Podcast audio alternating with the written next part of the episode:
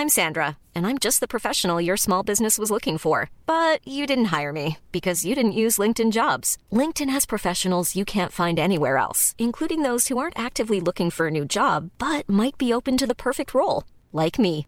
In a given month, over 70% of LinkedIn users don't visit other leading job sites. So if you're not looking on LinkedIn, you'll miss out on great candidates like Sandra. Start hiring professionals like a professional. Post your free job on linkedin.com/people today.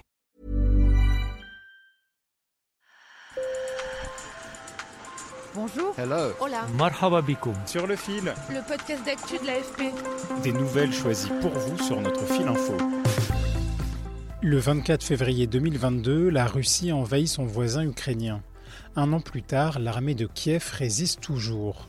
Alors aujourd'hui, sur le fil a voulu donner la parole aux Ukrainiens, ceux qui se battent pour sauver leur patrie, ceux qui vivent en exil, mais aussi ces civils qui sont restés par choix ou obligation. À travers leurs témoignages, vous allez entendre des vies chamboulées à Bakhmut, à Dnipro, à Kiev, mais aussi à Vienne ou aux États-Unis. Des vies qui racontent une guerre sanglante, un conflit qui bouleverse la marche du monde. Sur le fil. Sa photo a fait le tour du monde. Visage en sang, pansement sur la peau, regard ahuri, Olena Kourilo est blessée au premier jour de l'invasion russe. Ce 24 février 2022, elle témoigne au micro de l'AFP. La maison est complètement détruite. Il n'y a plus de fenêtres, pas de porte. Une porte s'est même envolée et le plancher a été complètement arraché. J'ai eu beaucoup de chance. Je dois avoir un ange gardien très fort pour rester en vie. Un an plus tard, nos équipes ont retrouvé cette femme de 53 ans, réfugiée en Pologne. Longs cheveux blonds, yeux clairs, cils maquillés en bleu, Olena Kourilo raconte l'impact sur sa vie des images immortalisées par trois photographes, dont Aris Messinis de l'AFP. Ma photo est la première à être devenue une sorte de symbole de cette guerre en Ukraine.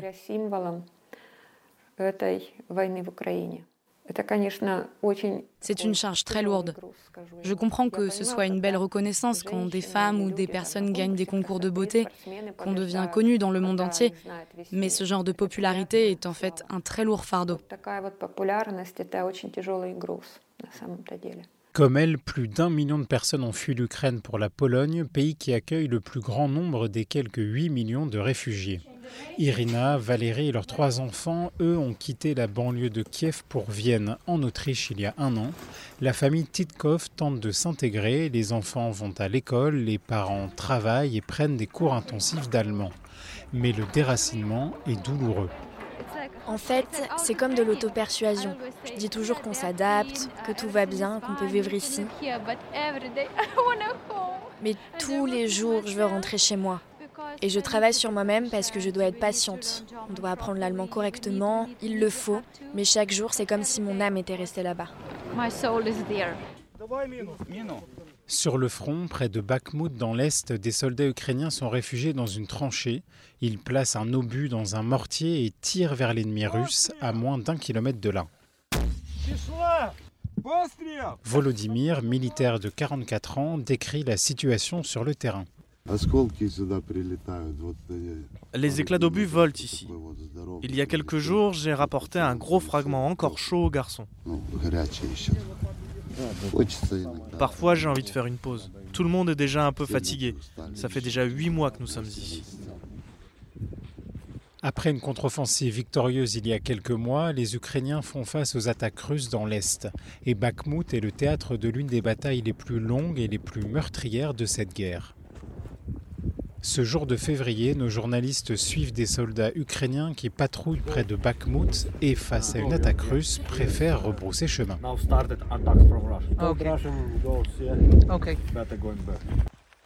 Ce conflit aux portes de l'Union européenne fait aussi des milliers de morts. Selon une source occidentale, 180 000 soldats russes ont été tués ou blessés, 100 000 côté ukrainien.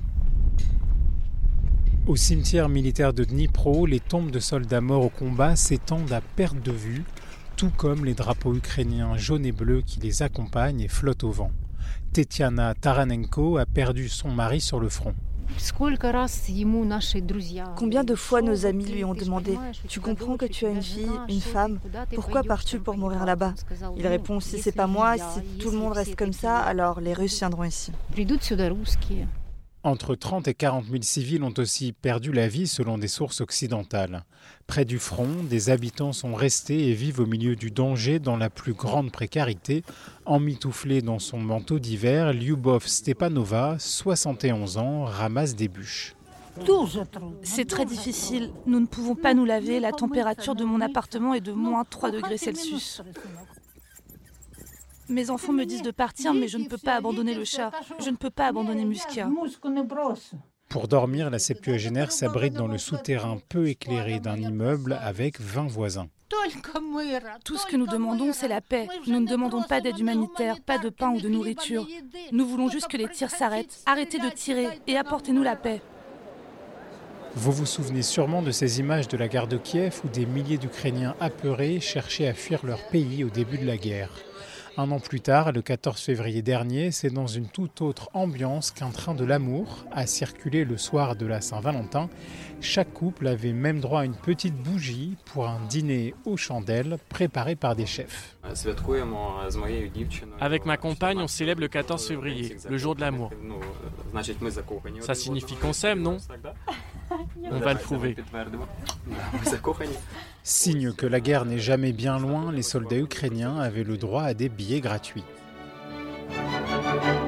À des milliers de kilomètres de Kiev, quelques jours plus tôt, une troupe de danseurs ukrainiens réfugiés aux Pays-Bas joue au Kennedy Center, une prestigieuse salle de concert de la capitale américaine, Washington.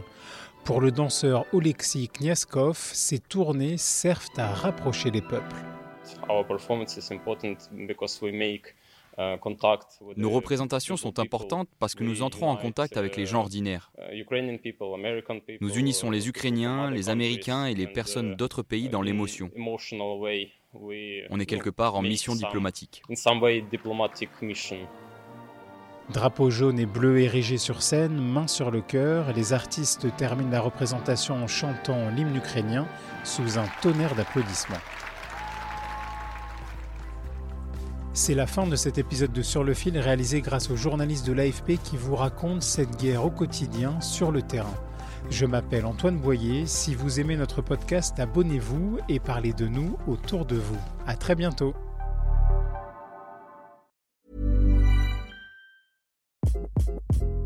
Hi, this is Craig Robinson from Ways to Win, and support for this podcast comes from Invesco QQQ, the official ETF of the NCAA. The future isn't scary. Not realizing its potential, however, could be. Just like on the recruiting trail, I've seen potential come in many forms as a coach. Learn more at Invesco.com slash QQQ. Let's rethink possibility. Invesco Distributors, Inc.